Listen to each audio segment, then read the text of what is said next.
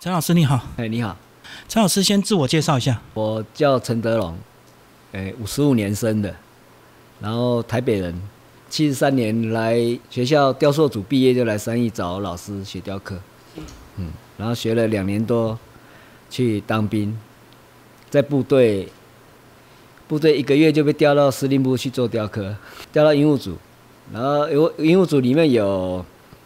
四个像圆山饭店的里面的厨师，就很多大饭店里面的厨师 调到那边，所以每天都吃好喝好。然后有里面有园艺的，然后甲级水电，还有那个那个木工。所以因为你的这个美工背景，对，你的艺术部分也可以衔接。对，所以当兵也在科。所以老师你算是半个学院派的，应该算吧。因为本身就念复兴美工的嘛，然后我是读雕塑的，啊，所以那时候毕业来找师傅的时候，他知道我有美工底嘛，所以我在学就比较快。像我一个师兄，他学了快两年，还不敢拿电锯，我去那边五个多月，我就开始拿电锯锯锯出胚。啊，刚开始前面是用斧头用手锯，然后后来哎。有电锯那么好用，我们拿来用。所以等于那三年对你来讲也是一个非常重要的三年。高职雕塑科学校抄的是比较很扎实的。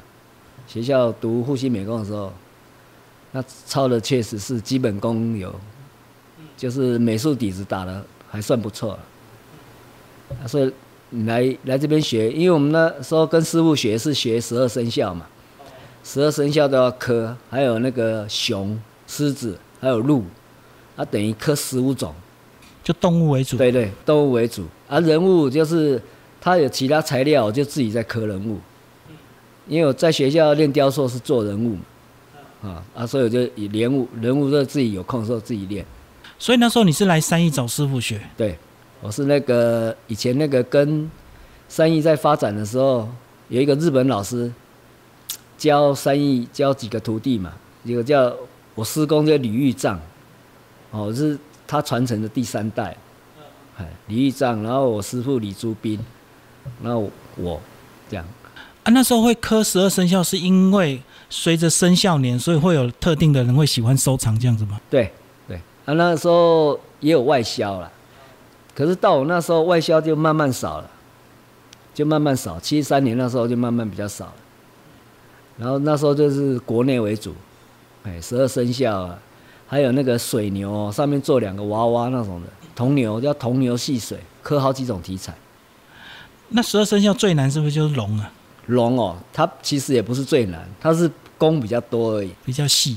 哎，在十二生肖里面有那种最难的是马，因为马的体态你要做到说像马那么优雅，哦，那个体态那么漂亮的，那个真的要花点功夫。哎，它的比例没有你想象那么好抓，所以马。反而是比较难的，就还要有那种俊俏的感觉，对不对？然后飘逸的那种。对啊，所以我们那个时候当学徒，有时候师兄弟磕出来那马，我们笑他，那是河马，太胖就变河马，腿又太短又不好看，啊，太长哎又怪怪，所以那个比例马要练，所以马的比例要很精准，就对。对，要很精准。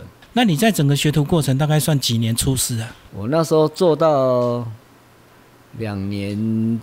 几个月，因为我年底当兵，两年五个月，我抓两年三个月的时候，我师傅就说我可以出师了。所以是因为有美工背景，让你变比较快嘛？对，哎，快很多。嗯，因为会画画嘛，会打稿，会画画，你就比别人还快。那这个出师之后呢，自己开工作室了吗？自己接案了吗？我当兵回来就自己开工作室。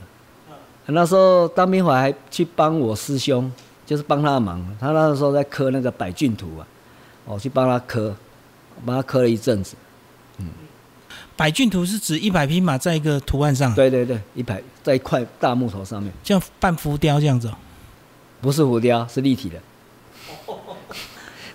是立体的，整个立体这样子。对对对，好就是好几层嘛。嗯，立体的。哦，那很大的工程。对。嗯，所以应该刻好几年了，是不是？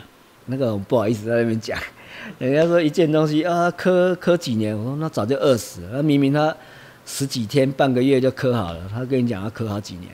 哦，为了为了拉高价钱嘛，对对对对，所以他想刻很久。嗯，可是至少百骏图还是要一百匹耶。对啊，一百匹啊。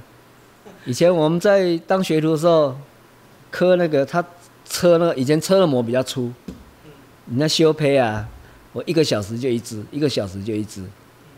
那时候算很快，我一天我赶八次给老板。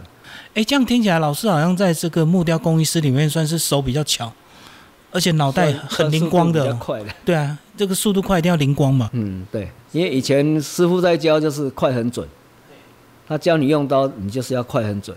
那你既然你会画画，你对你的你的那个三 D 立体感，你一定是很很足够的。所以哪边开下刀，哪边要停刀。所以快很准是为了迎合市场需求嘛？对，但是要漂亮，像有的快很准，很丑也不行。对对，丑也不行，就是因为市场需要嘛。那什么时候你才比较算是放慢角度，然后慢慢找一些比较放慢脚步哦，创作属于自己的东西。当兵回来就开始把时间安排好，比如说一个月哦，有我十天要做属于自己的东西，那其他就是客人的订单来养自己的东西。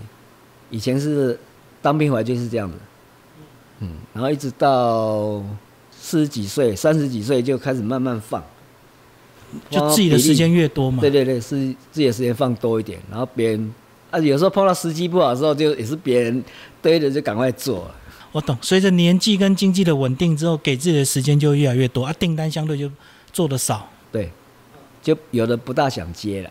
哎，有的是价钱不好还是主题不喜欢？不是价钱不好，因为订的东西哈，像有的客人要求说啊，我今天茶杯做完了呢，他讲的是天花乱坠嘛。我会画草图给他看，你的木头适合做什么东西，我画给你看，你觉得可以？我觉得做出来跟草图一样。有时候客人的要求，你会觉得啊，明明你的、你的、你的材质就不适合，不适合，他硬要做，那我就那干脆就不要做了。嗯所以什么情况客人会抱一个木头来给你设计啊？是有些人会喜欢收集所谓的奇木一整块这样子吗？其实蛮多的嘞，哎，还蛮多的。然后后来奇木，后来那个树瘤，现在生意都在炒树瘤，树瘤很多，啊，都哪来的？大概有时候都想都想得出来。他们有他们的管道了，反正有些人就喜欢收奇奇怪的东西。哎，对。啊，以你们这个角度能做就做，不能做也没办法。其实不是不能做，我们在设计这种东西要看这块木头它它属它的属性是什么，它适合配什么样的东西。它配这个可以是满分的，可是你硬要刻那个东西，就像说我常跟他们讲说，你们是做商品的，一块木头来，因为它只会刻蟾蜍，一块木头来，不管什么木头来，只要有肉，全部是蟾蜍。哦啊，你不会去考虑说这块旗木它的景适合配什么？然后我们来是这块旗木，它比如它有山水的形，哎，我们就把它刻配合山水的形的哦，植物动物在里面。啊，那有的不是啊，这明明就很雄伟的一座山，它配一只大蟾蜍在那里，啊，你就会觉得很奇怪。所以你完全不会为钱妥协？哎，不会。从几岁开始？应该随着年纪有关系年轻就这样子，年轻就很有底气，这样子。年轻就这样子。这样听老师讲，一路好像都很顺遂，有没有这个低潮或不如意的时候？低潮就是景气不好的时候，我就磕自己的，我经常都磕自己的送比赛。我那时候就连续四年都拿第二名，就靠比赛来养活自己。对，还有送外面的。啊，你说连续四年第二名会不会很郁闷？不会啊，因为我的观念是哦，我送比赛，我送比赛是一种。只要你能拿前三名哦，他就是一个肯定的啊。所以不管其实评审哦，你如果换个评审再评，可能一二三名又颠倒。所以我觉得不管是第一名、第二名、第三名，我只要有拿到前三名，我就很高兴。那都有奖金嘛，那我就很高兴了。我不会在乎说一定要拿第一名。像有一次我有一只猫啊，睡觉的猫在木雕馆收走了。睡着在椅子上面睡着了，下面有两只老鼠要偷吃，偷吃它吃剩下的鱼。而我那个胡子也是其他才子嘛。那他那时候有比赛，有就是一个是复合美彩，然后那个杨北辰是我学弟，哦，他他就跟我讲说，你那件如果送复合美彩，一定第一名，不会拿第二名。他说你我那件在这边的比赛，他跟第一名只差零点几。然后我说没关系啦，不会去说很在乎说，哦，就每次都拿第二，啊 因为能连续四年都拿第二的，我看找不到几个。哦，也是个记录啊。因为他有的第一名拿一次，再来就没了，连连第三名都没有了，所以我我认为我能连续一直第二名，也算是一种肯定嗯，等于你的实力是有一定的啦，哈，才能够连续拿。有些人那个第一名之后，后来就没再得了。很多很多，哎，就哎拿次第一名，然后明年哎就入选，啊，或者都没有了。所以你很清楚，就是所谓的评审老师的个人喜好是有主观的意识吗？不是，我每次在比哈，我还是以自己的想法为主。嗯，你不会去想这些。对对，我因为评审要看的是你有没有创新呢。你若送了比赛，每次都跟第一次、第二次、第三次都差不多，那可能你的成绩就会上不去。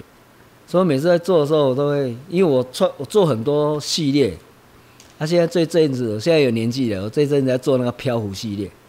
漂浮是用线拉的，啊，它不是用吊的，用线拉作品就会浮起来。因为明年要个展，所以我就想一些新的题材。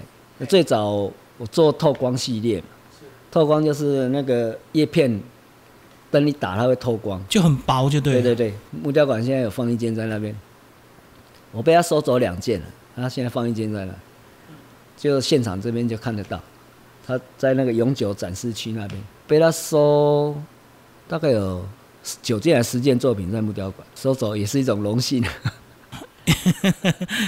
应 应该应该那个心态会很纠结吧。也不会啊，因为那时候要养家嘛，对啊，啊那收走我们就拿奖金呢，等于帮你打广告，心态还是要放开一点的，不要不要想了，很舍不得这样子，再做就有了。所以这样看，老师好像就是比较创新型的木雕家。对，哦做蛮多系列的，嗯，但是我的原则就是我不会去仿人家的，都原创。对，人家一看就知道，哎，这个是谁做的，因为仿人家，人家怎么看都看得出来，你这仿人家的。虽然他自己讲的很多大道理，但人家内行的一看啊，是仿谁的，有谁的影子，绝对都看得出来。哎，外行可能看不懂，那内行一看就知道是仿谁的。嗯，我们尽量不要去做这种。我要仿的是仿真实的物件，哦，现有的环境。比如我会做一些写实的，哦，像这个苦瓜，啊，都我是用黄杨木刻这种东西，人家拿手上可以玩。三一他们在卖的都是喜欢大件的台湾人啊，我是感觉他们不是在买这个艺术品、工艺品，他是在买木头。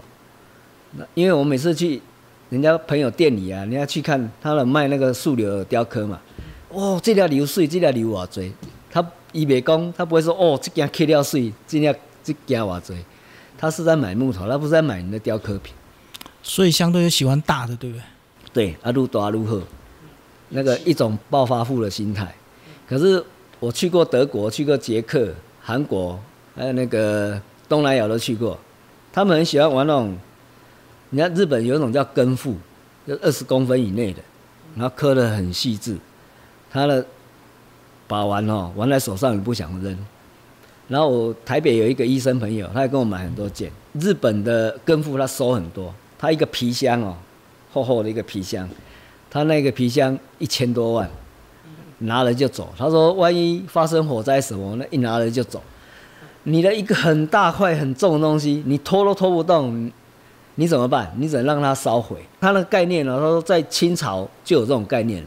清朝乾隆在玩的东西就是那种九宫格小件的小件把玩类的，他那一装一拿就走，那全是财产。好大一件，那木头贵而已啊，可是你抱不动啊，没有用啊。”只能留在原地给下一任主人。所以像听老师讲的，一路顺遂，就不顺遂的时候就磕自己的。就是你很会自得其乐，人不能太悲观了。所以这样养成你的这个创作形式都比较这个积极奔放型的这样。奔放啊！其实我因为我来三义学学那些十二生肖，也学三义以前流行就是奇木巧雕嘛。对。所以在奇木巧雕上也下蛮多功夫的。跟我师傅学一块木头。底一裁下去放上去，你就开始要看它像什么形，想象，对，要想象要配什么是最适合的，啊，你如果配到不适合的，我师傅就会讲说，你如果配到不适合这个东西，这个商品它不是艺术品，他说这只是商品，啊，你能放多久？可能放个几年、十几年、二十年，它的下一代可能就不要了。啊，如果你你的这个东西配的是让人家觉得一看很顺眼，然后很有意境，你你的东西他的下一代人家还会继续留着，要不然老会也无低啊哈，这个动作笨手偏掉一样。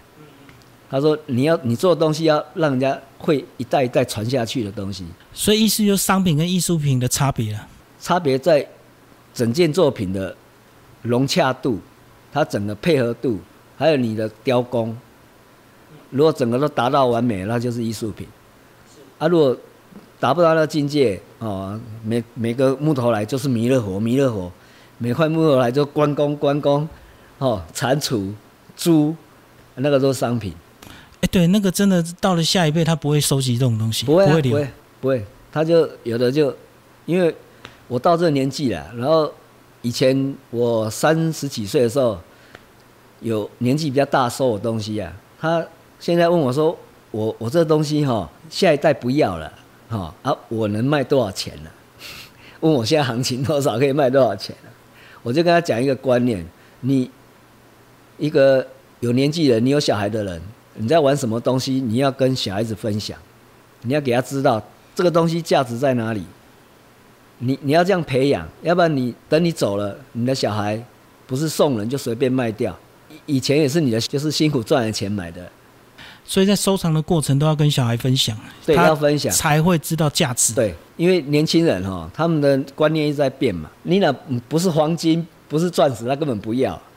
对他不讲艺术品的价值，他不知道啊。啊，有些木头，像台湾木头，有些木头被禁采了，珍贵在哪里？小孩子不知道，就是木头啊，对。啊，如果烤肉没没木材，可以还可以劈来生火。大人在玩什么？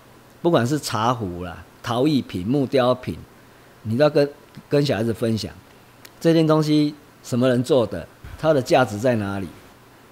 啊，但是你在收的人，你也要。要知道说，这件东西是独一无二的，而不是复制品。像木头复制就是用车模的，嘿，啊，一直车模啊，哎，拎刀啊，无温刀嘛无，啊，那就是商品，就像聚宝盆一样嘛。对对对，哎，一堆啊，嗯，那现在很多人拿聚宝盆重新磕，他看腻了，啊，聚宝有有肉嘛，哦，我我这样刻一个什么里边不？改一下，对，哎呀，我说这样有什么意思？是，好，谢谢老师，好，不会。